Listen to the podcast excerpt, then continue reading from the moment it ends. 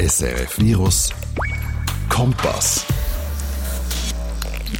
Bei Ausdrücken wie Besessenheit, Dämonen oder Austreibungen geht es dir wahrscheinlich wie mir.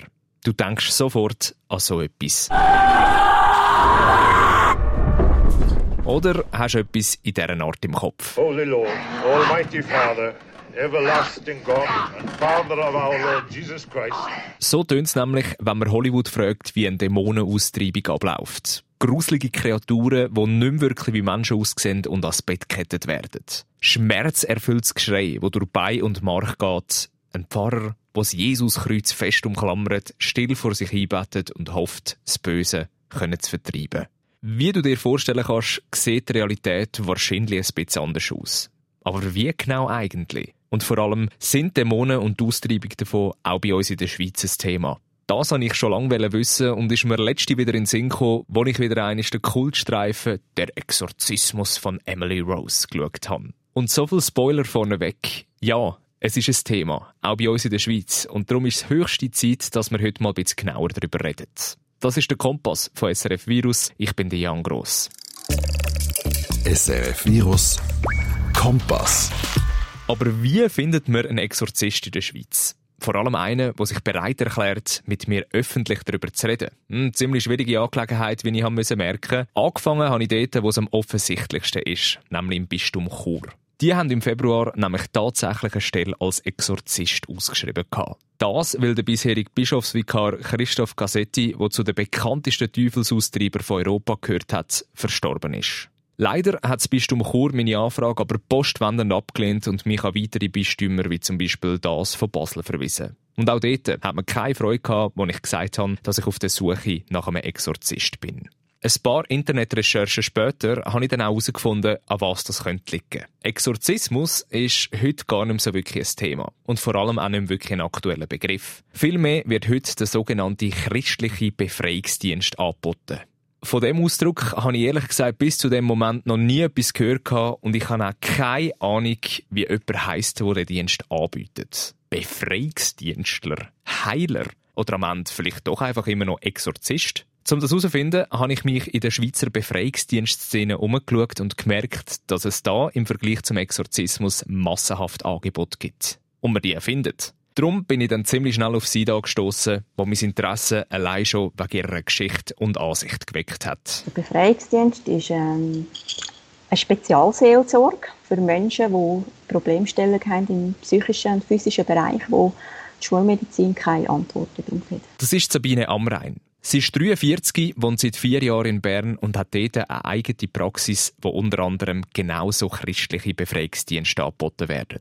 Zu ihrer Geschichte, und die hat es in sich, kommen wir später. Aber zuerst einmal müssen wir jetzt einfach mal die grundsätzliche Frage klären. Exorzismus, christlicher Befreiungsdienst, was ist da der genaue Unterschied? Sie hat es mir via Skype erklärt. Die katholische Kirche hat halt einfach ihre Ritual, ihre Gebete, nach denen sie arbeiten. Sie haben speziell ausgebildete Priester, die befähigt sind oder die Erlaubnis haben, die Exorzismen auszuführen. Bei Befreiungsdienst sind es meistens spezielle Seelsorger, die dann Ausbildung gemacht haben oder einfach eine grosse Erfahrung haben. Oder in anderen Worten, der Exorzismus darf nur von Priestern mit einer speziellen Ausbildung durchgeführt werden und folgt einem genauen Schema, das du sicher auch schon mal davon gehört hast. Ein Rituale Romanum. Beim christlichen Befreiungsdienst sind christliche Seelsorgerinnen und Seelsorger am Werk und es geht viel mehr um eine Zusammenarbeit. Darum wird Sabine Amrein auch etwas klarstellen. Sie ist keine Exorzistin. Was ich mache, ist wirklich einfach eine Spezialseelsorge. Aber Exorzistin finde ich einfach furchtbar, der Begriff. Das erinnert sofort wieder an Horrorfilme und das ist einfach überhaupt nicht das. Das Ziel vom Exorzismus und dem Befreiungsdienst ist am Ende aber das Gleiche. Die besessenen Menschen vom Bösen zu befreien und Dämonen zu vertreiben.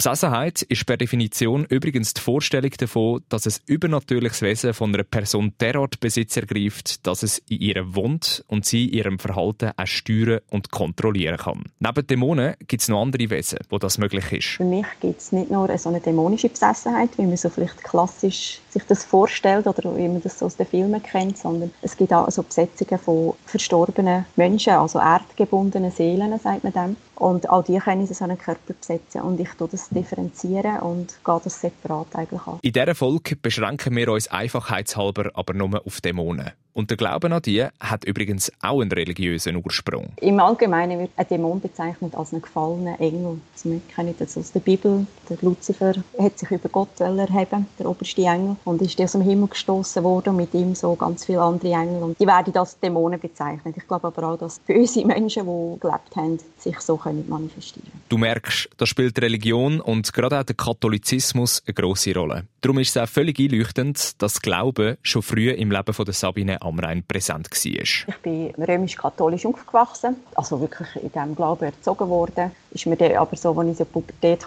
bin, einfach zu viel geworden. Und ich habe mich nachher, als ich äh, ausgezogen bin, komplett getrennt von dem. Also überhaupt nicht mehr in die Kirche gegangen. Ich habe ja Wege eingeschlagen, die vielleicht nicht unbedingt gerade so christlich sind. Ich habe 2011 wieder zurückgefunden zum christlichen Glauben, aber ich bin an keine Kirche gebunden, also ich lebe meinen Glauben also frei. An dieser Stelle vielleicht auch noch kurz etwas zu mir. Ich selber bin recht atheistisch unterwegs und glaube eigentlich nur das, was ich mit meinen eigenen Augen sehe. Und wenn es um Geister, Dämonen oder auch das Böse geht, ja, dann bin ich recht skeptisch. Irgendwie wollte ich nicht an die Existenz davon glauben, aber tief in mir mache ich es eben doch ein bisschen. Darum zeigen sich auch schon nach den ersten paar Aussagen von der Sabine Amrein ein paar Fragezeichen. Wieso ist sie derart überzeugt davon, dass es Dämonen und so etwas wie Besessenheit gibt? Und wie kommt man auf die Idee, sich beruflich mit dem auseinanderzuschlagen? Was ich erlebt habe, das kannst du rational gar nicht erklären. Und darum äh, ist für mich die Frage gar nicht aufgekommen. Und da wären wir auch schon bei ihrer Vergangenheit, die ich am Anfang schon angetönt habe. Weil die allein lässt sich schon wie ein Abenteuer und wäre eigentlich ein Podcast an sich wert. Jetzt musst du nämlich mal hören, wie Sabine Amrein mir geantwortet hat, als ich sie gefragt habe, wie sie dann auf die Idee kam,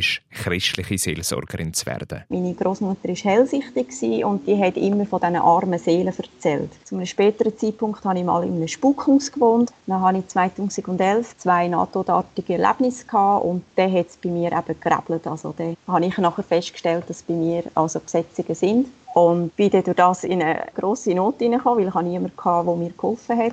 Und habe mich dann halt mit diesen Themen Sterben, Tod, Leben nach dem Tod auseinandersetzen. Spezifisch auch mit dem Thema Besetzungen. Wow, wow, wow, wow, wow. Wahrscheinlich geht es dir jetzt wie mir, als ich das, das erste Mal gehört habe. Ist ein bisschen schnell gegangen, oder?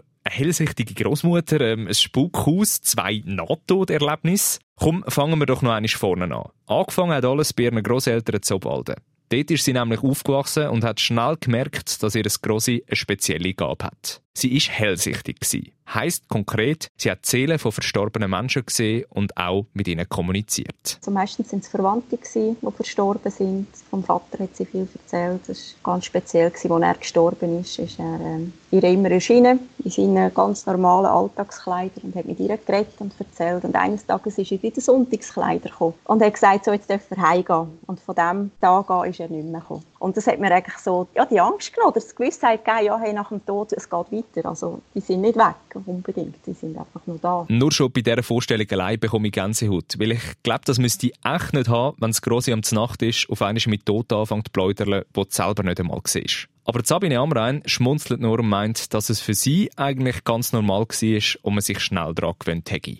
Aber das ist erst der Anfang. Weitergegangen ist es nämlich in einem alten Pfarrhelferhaus mitten in einem Dorf, wo Sabine Amrein eineinhalb Jahre lang gewohnt und, sagen wir, spezielle Erfahrungen gemacht hat. Man hat auf dem Dachboden oben gehört, jemand rumlaufen, obwohl gar niemand oben war dann hat es ähm, sein, dass du das Gefühl hast, es ist jemand bei dir im Zimmer. Also es hat sogar so wie eine Delle Decke. Man hat Atemgeräusche gehört. Es können sein, dass im Sommer das Zimmer plötzlich eiskalt geworden ist. In der Küche hat es so Schränke gehabt mit Schlüsseln, die man musste. Und da ist eines Tages so eine Schranktür ein verschlossenes Türschloss aufgesprungen. Also es war abgeschlossen, gewesen, aber die Tür ist aufgesprungen und da sind wir dann doch verschrocken. Und wenn dir das noch nicht genug creepy ist, die Spitze ist es dann gewesen, wo sie mit einem Nachtalb zu kämpfen hat. In der Schulmedizin kennt man das Phänomen als Schlafparalyse. Ich bin dort gelegen und ich war wach gewesen und ich hatte das Gefühl, es wird mir der Schnuff abgestellt, ich konnte mich nicht bewegen und ich habe so eine schwarze Gestalt ob mir gesehen und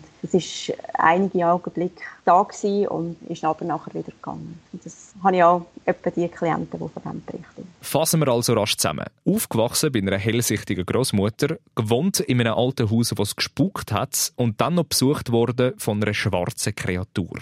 Ob man das glauben will oder nicht, ist jedem selber überlassen. Ich auf jeden Fall finde es eine ziemlich spannende Biografie und bin beeindruckt, wie detailreich und farbig Sabine Amrein von ihrem Erlebnis erzählt. Machen wir also weiter bei ihrer Geschichte. Wie du dich vielleicht magst erinnern, sind ja noch die zwei NATO-Erlebnisse, die sie hat. Da kommt ein Mensch in eine lebensbedrohliche Situation, meistens ein Herzstillstand, und dann löst sich die Seele vom Körper und dann kommt es meistens zu so einem Tunnelerlebnis mit einem Licht und man sieht vielleicht verstorbene Verwandte oder Landschaften oder je nachdem. Bei ihr war es aber nicht ein Herzstillstand, sondern Todesangst, die zu diesen Nahtoderlebnissen geführt hat. Das erste Mal war das, wo sie selber besetzt, das ist ein anderes Wort für besessen, war. Das hat sie damals noch nicht gewusst und ist darum recht verängstigend gewesen. So verängstigend, dass sie eines Abends Todesangst hatte, wo sie auf dem Bett guckt und das Gefühl nicht losgeworden ist, dass jeden Moment ein Dämon zur Tür hineinkommt. Mir hat jetzt einfach meine Seele aus dem Körper genommen. Ich bin in einen schwarzen Tunnel hineingekommen, bin nach oben geschwebt, einem Licht entgegen. Ich bin nachher in so einem, einfach in einem grossen Saal habe ich mich wieder gefunden. Fenster hat es gehabt, ich habe nach außen gesehen, ich habe Farben gesehen und habe wieder zurück müssen, bin wieder zurück in den Körper gekommen und die Angst ist nachher weg. Mm, klingt jetzt meiner Meinung nach gar nicht so unangenehm. Farben, Licht, Schweben, aber das war natürlich auch ein schönes Nahtoderlebnis. Beim zweiten hat das ein bisschen anders ausgesehen. Da hat sie sich nämlich schon ein bisschen mit Besetzungen und der Austreibung von Dämonen auskennt. Und wo sich dann ein Bekannter bei ihr gemeldet und von seinen Symptomen erzählt hat, hat Sabine Ammer eine Idee gehabt, die leider hinaus ist. Da ist so eine extreme Charakterveränderung bei dieser Person vorgekommen und ich habe gedacht, uh, da ist irgendwie, da hat sich etwas eingefangen und habe auch eben fern exorzieren. Das ist eben der Schuss hinten rausgegangen und da habe ich mir selber nochmal etwas eingefangen und das hat nachher wieder zu so einem Erlebnis geführt. Das Mal aber ist es wirklich so in eine Art hellische Region gegangen, wo sich nachher auch so ein Dämon manifestiert hat und das war nicht so schön. Gewesen. Und auch wenn sie es recht Überwindung kostet, wollte ich von ihr wissen, was sie in dieser Höllenlandschaft alles so gesehen und erlebt hat. Ich habe mich einfach in einer sehr düsteren Landschaft wiedergefunden. Ich habe eine Hütte gefunden, bei die reingegangen und da war eine dämonenhafte Kreatur, die äh, sich sehr unanständig geäußert hat und Zeug gemacht hat, die nicht unbedingt gerade so schön war. Jetzt hat mir auch gezeigt, hey, jetzt, jetzt musst du aufpassen, was du machst, Mädel, und musst dich ein bisschen zurückhalten. Nach dem prägenden Erlebnis hat sie dann gerade noch ein grösseres Interesse am Leben nach dem Tod und allem dazwischen gehabt. Darum ist es dann auch zu verschiedensten Selbstexperimenten gekommen, weil sie ihren eigenen Dämon logischerweise loswerden wo sie damals belastet hat. Ich habe Bücher gefunden, habe ich im Internet schlau gemacht und habe eigentlich an mir selber ausprobiert. Zuerst hat nicht viel gebracht und schlussendlich habe ich halt müssen wirklich zuerst meine Lebensthemen aufarbeiten, die ich vorher wunderbar habe verdrängen mein Leben lang. Und ich musste an meinem Ich arbeiten, ich musste mich wirklich auch verändern, meine Einstellung zum Leben, zum Menschen, einfach ja, umkehren von meinem vorher eingeschlagenen Weg. Ob die ganze Geschichte jetzt willst, glauben oder nicht, ist dir überlassen. Ich für meinen Teil sage einfach, wenn nur 10% von dem stimmt, was Sabine Amrein alles erlebt hat, kann ich ihren Glauben als Unnatürliche vollkommen nachvollziehen. Aber wie ist das jetzt eigentlich? Dämonenaustreiber bzw. Dämonenaustreiberin. Kann das jeder werden oder braucht es da bestimmte Voraussetzungen? Im esoterischen Bereich gibt es solche Ausbildungen. Ich würde einfach davon abraten, weil das kannst du nicht einfach schnell in so zwei, drei Wochenendkurs lernen. Da gehört eine lebenslange Führung dazu, dass man wirklich daran geführt wird. Ein grosses Wissen, auch über die Abläufe. Wie gestaltet sich das Leben nach dem Tod? Was ist wichtig? Es sind so viele Faktoren, die da mitspielen. Und ich finde, man kann das auch ein bisschen zu blauäugig angehen und es ist sehr gefährlich. Sabine Amrein selber hat eine Schulung besucht, sich mit Fachliteratur weiterbildet und ist so zu ihrem Beruf als christliche Seelsorgerin gekommen. Bewegt dazu worden ist sie, wie gesagt, durch ihre ziemlich verrückte Vergangenheit. Eine hellsichtige Großmutter, ein Spukhaus, zwei Nahtoderlebnisse und schlussendlich das Vertreiben vom eigenen Dämon mit Hilfe von Jesus. Aber wie funktioniert so eine Dämonenaustreibung genau? Und wie viel hat es jetzt effektiv mit dem zu tun, was man aus den Horrorfilmen kennt? Das klären wir jetzt. SRF Virus Kompass. Und falls du dich jetzt schon die ganze Zeit fragst, ob du selber besessen bist oder nicht, erzählt dir Sabine Amrein noch kurz, was für Symptome betroffene Menschen zeigen. Bei jeder Besetzung ist vielfach ähm, eine unerklärliche Erschöpfung, Müdigkeit, die auch ärztlich nicht begründbar ist. Also man kann das abklären, man kann es therapieren, es geht einfach nicht weg. Dann haben wir, äh, der Mensch fühlt sich wie ferngesteuert, fremdbestimmt, gar nicht sich selber. Er macht vielleicht Sachen, die er eigentlich gar nicht will machen oder er sagt Sachen, die er gar nicht will machen. Man kann, mit der Geschichte des Menschen kann man nachher dort schließen, ist wirklich so eine Besetzung. Wie wir schon gehört haben, gibt es aber nicht nur Besetzung durch Dämonen, sondern auch durch erbundene Seelen. Und darum gibt es noch ein paar zusätzliche Symptome, die Dämonenbesessenheit ausmachen. Da wären mal die normalen. Es kann sein, dass der Mensch plötzlich ganz böse Sachen sagt, eine extreme Abneigung hat gegen das Christliche, besonders gegen Jesus. Es kann sein, dass plötzlich aus einer Frau eine Mannenstimme ertönt oder aus einem Mann eine Frauenstimme. Es kann sein, dass die Menschen ein ganzes übersinnliches Wissen haben, wo Sachen wissen, die sie eigentlich gar nicht wissen können. Es kann sein, dass sie plötzlich in einer fremden Sprache reden wo sie eigentlich gar nie gelernt haben oder nie haben können aufschnappen Und so zeigt sich bei extremeren Fällen. Das sind dann vielleicht so komische Verrenkungen, die einfach nicht natürlich sind, übermenschliche Kräfte, die eine Person sechs, sieben Männer nicht können festhalten Das sind aber dann wirklich extreme Erscheinungen, die nicht einfach so zum Vorschein kommen. Jetzt denkst du dir vielleicht wie ich, da hat sie einfach die typischen Motive aus dem Horrorfilm abgeschaut und schildert sie jetzt ihren eigenen Wort. Aber von dieser Auswahl hat es doch schon ein paar Sachen gegeben, die sie selber in ihrer Praxis zu Bern erlebt hat. Komische Stimmen hatte ich schon gehabt. Verrenkungen, ja, habe ich auch schon gehabt. Erbrechen kann sein. Es sind aber auch wirklich boshafte Worte, die zum Vorschein kommen, wo, wo ich ganz sicher bin, dass das nicht von dem Menschen aus kann kommen Die Bandbreite ist so groß von diesen Symptomatiken, wie sich das manifestiert. Ich glaube, da macht jeder, der in diesem Bereich arbeitet, verschiedene Erfahrungen. Kommen wir jetzt aber zum eigentlichen Prozess an sich. Wie muss ich mir das vorstellen? Eigentlich im Fall gar nicht so anders, wie wenn du einen Arzttermin hast. Am Anfang kommt man in die Praxis und sitzt in ein Besprechungszimmer, dann gibt es ein Vorgespräch und es wird geschaut, was da genau vorliegt. Ist dann Besessenheit einmal definiert, probiert man dort aufzuräumen, wo es nötig ist. Also die meisten haben einen riesen Rucksack an unaufgearbeiteten Themen. Die müssen zuerst aufgearbeitet werden. Es sind Charakterschwächen, die solche Besetzungen überhaupt erst anziehen. Der Mensch muss einfach an sich arbeiten, das ist ganz wichtig. Wenn das einmal gemacht ist, kommt es laut Sabine Amrein zum wichtigsten Schritt, der Lebensübergabe an Jesus. Das ist einfach sicher der Entschluss, das Leben jetzt auf Jesus auszurichten und das ihm nachher auch so zu sagen und auch nachher so zu handeln. Und das ist am besten immer die eigenen Worte zu finden, als ein vorgefertigtes Gebet irgendwo aus einem Buch oder aus dem Internet abzuladen. Und wenn das alles gemacht ist, dann geht es los die eigentliche Dämonenaustreibung. Das heisst, du würdest dich dann von Satan, von den Dämonen und von ihren Werken lossprechen. Und dann würde ich die ansprechen und die manifestieren sich, die reden dann meistens an. Die würden nachher mit deinen Sprachorganen anfangen reden. Ich würde wissen, den Namen, was ihm erlaubt oder wer ihm erlaubt, da zu sein. Und je nachdem würde ich den Befehl erteilen, dass er weichen soll. Wenn es klappt, ist super. Wenn nicht, müssen wir nachher weiter forschen, wo, wo ist der Haken. Also wo irgendwo muss noch irgendetwas sein, dass der noch das Anrecht hat zu bleiben. Das Ganze passiert übrigens ohne jegliche Hilfsmittel, sondern nur mit Hilfe von Gebet und dem Glauben. Es wird nicht mit dem Kreuz vor dem Kopf gefuchtelt, niemand wird mit Weihwasser bespritzt und auch an ein Bett festketten muss man da niemand. Aber so eine Manifestation tönt jetzt recht abstrakt und ich kann mir nicht wirklich etwas darunter vorstellen. Wie zeigt sich ein Dämon genau? Es kann sein, dass plötzlich ganz heiß wird oder eiskalt. Es kann eine Kraft sein, die die Füße macht oder ein Schmerzkampf. Also es ist schwierig, das zu erklären. Der Mensch spürt das wirklich klar und deutlich. Und dann kommt das Wesen mehr in den Vordergrund und der Mensch geht mit seinem Bewusstsein in den Hintergrund. Und dann fängt das Wesen einfach an zu reden. Und nicht du redest, sondern das Wesen redet durch dich. Oder anders gesagt, das Wesen an sich sieht man zwar nicht, aber es agiert durch den Körper, der es besetzt hat. Da werde ich natürlich wieder skeptisch und will wissen, ob das nicht auch einfach eine Reaktion auf Stress oder Druck kann sein. Ich meine, Verkrampfungen, heiß bekommen, klingt jetzt ziemlich natürlich für mich. Das längert manchmal schon, wenn Menschen in einem anderen Zimmer für die Person beten, dass sich das Wesen davon manifestieren. Und da kannst du nicht davon reden, der steht jetzt unter Druck. Also wenn sich die, die Symptome gleich zeigen, obwohl ja die Personen, die beten, gar nicht physisch anwesend sind. Also muss es ja irgendeine geistige Kraft sein, die das auslöst. Und das Zweite, was ich mir irgendwie einfach nicht vorstellen kann, ist der Dämon, der durch die Person, die exorziert wird, redet. Wie muss ich mir das vorstellen? Und was wird da eigentlich gesagt? Das kann laut werden, da können wirklich böse Worte kommen. Das können aber auch komische Tierlaute, also Geräusche kommen. Es kann ganz still ablaufen. Das ist von Mensch zu Mensch verschieden. Die christliche Befreiungsdienst bietet Sabine Amrein mittlerweile schon zwei Jahre ihre Praxis an. Die Nachfrage, die ist recht gross. Leute aus dem In- und Ausland reisen nach Bern, um sich vom Bösen zu befreien lassen. Von jung bis alt ist alles dabei. Es können wirklich Menschen sein, die äh, ganz normal im, im Alltag sind, also im Berufsleben stehen,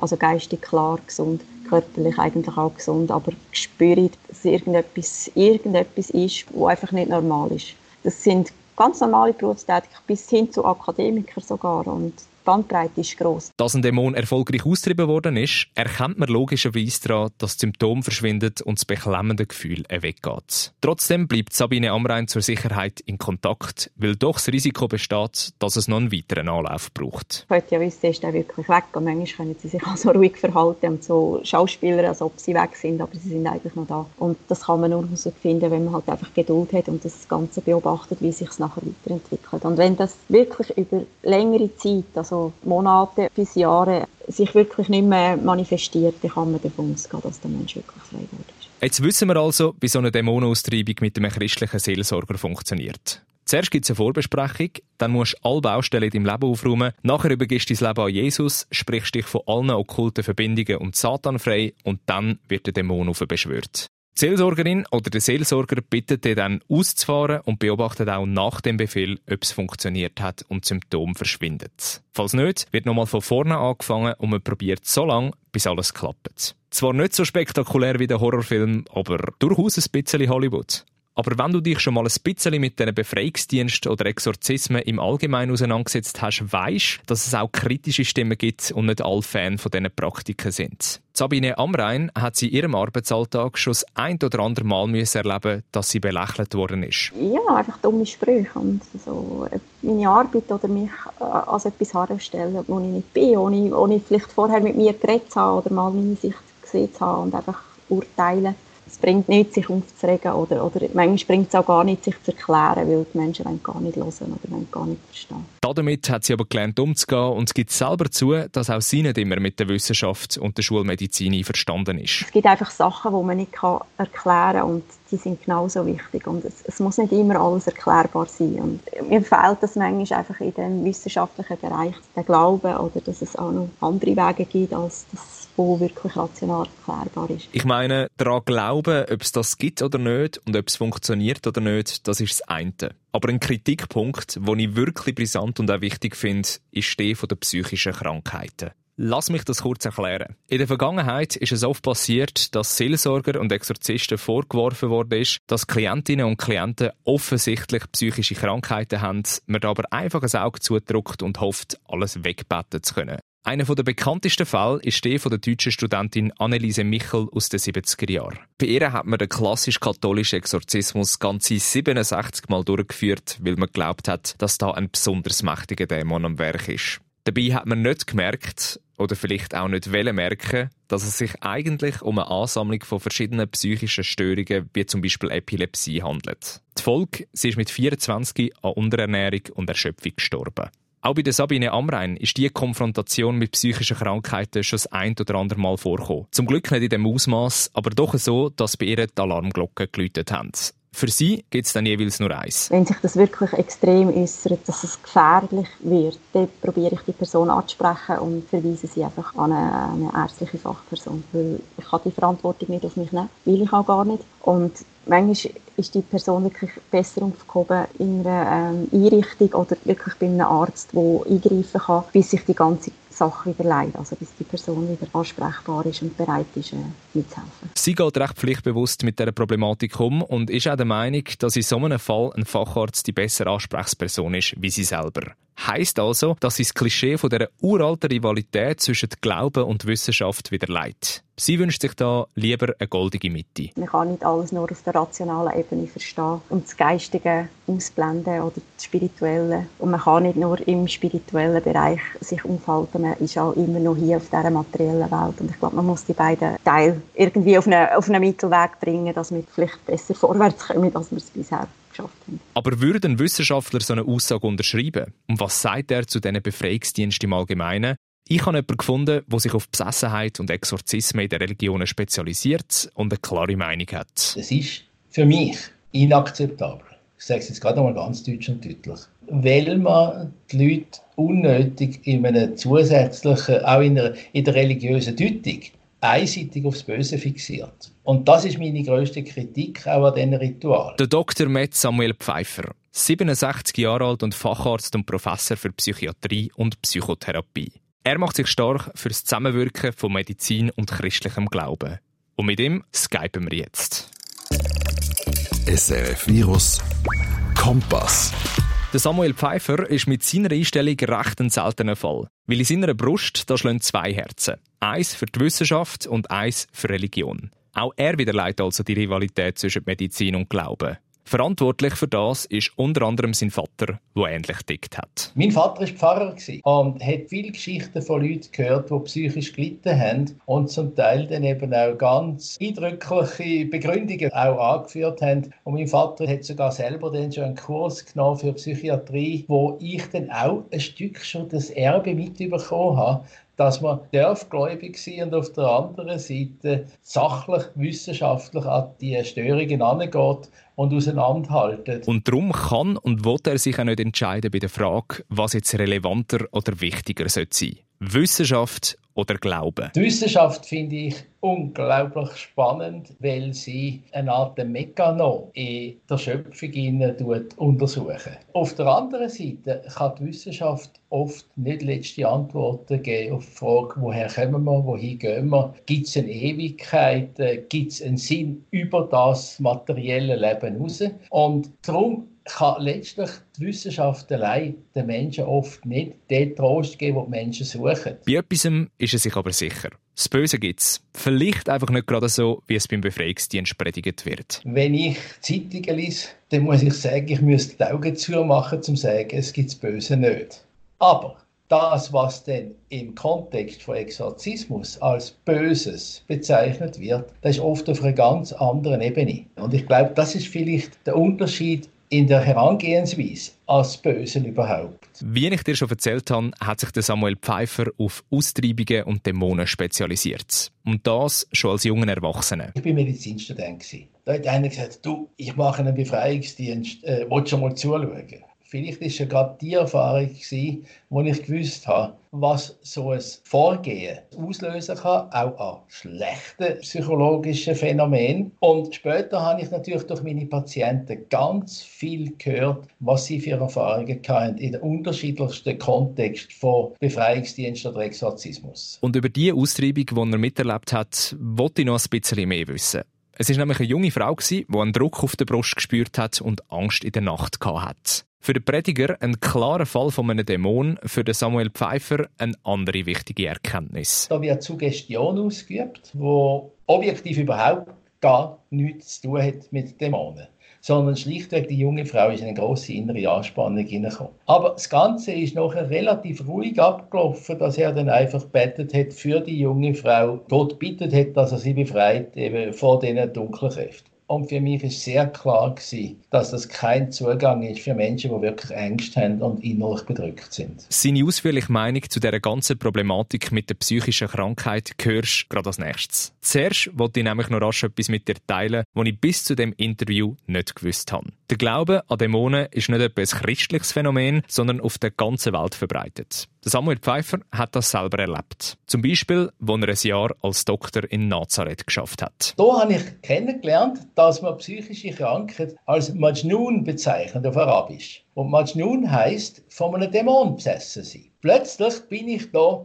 in der Welt von Jesus, allerdings dann eben 2000 Jahre später, und höre die Gleichbegrifflichkeit psychische Krankheit gleich vom Dämon besetzt oder vom Dämon geplagt. Das heißt, es ist eine ganz archaische Vorstellung wo weit über die christliche Religion hinaus präsent ist, wenn Leute psychische Probleme haben. Und auch in Afrika hat er mitbekommen, wie dort mit Dämonen umgegangen und auf spezielle Art versucht wird, die auszutreiben. Ich habe einen guten Freund, der Psychiater aus Ghana ist und er hat mir live berichtet von seinen Erfahrungen in Ghana, wo der Medizinmann sich in einen Trance tanzt und damit annimmt, dass er selber besessen wird von Geistern und mit dem Besessenheitszustand dann wieder Besessenheitszustand bei den Patienten, die zu ihm kommen, kann heilen das sind nochmal ganz andere Konzepte, als sie jetzt im katholischen oder im freikirchlichen Rahmen stattfinden. Trotzdem behaupte ich, dass es bei Exorzismus und Dämonenaustreibungen vor allem der Katholizismus ist, wo vielen Leuten im Kopf geistert und so ein bisschen als Vorzeigebeispiel gilt. Warum ist das eigentlich so? Ich denke wirklich, dass der Katholizismus über lange Zeit thematisch prägend war in dieser Frage. Weil natürlich aus der katholischen Tradition am meisten Literatur über lange Zeit produziert worden ist. Und von daher haben Katholiken viel mehr das auch lehrmäßig und von der Praxis betont, wo man gar nicht gemerkt hat, dass das noch in anderen Kulturen oder Subkulturen, wie man sagen, bei uns auch vorkommt. Fakt ist aber, auf der ganzen Welt sind Dämonen ein Thema und man findet sie nicht nur im Christentum, sondern zum Beispiel auch im Hinduismus oder im Islam. Und das überrascht mich sehr, weil klar, jede Kultur geht anders mit Spiritualität um und hat ihren eigenen Glauben. Aber sollte man nicht meinen, dass es in der heutigen Zeit nicht mehr so ein Thema ist und wir aufklärter denken? Schau mal, wie viel Fantasy heute eine Rolle spielt. Harry Potter, Zauberei.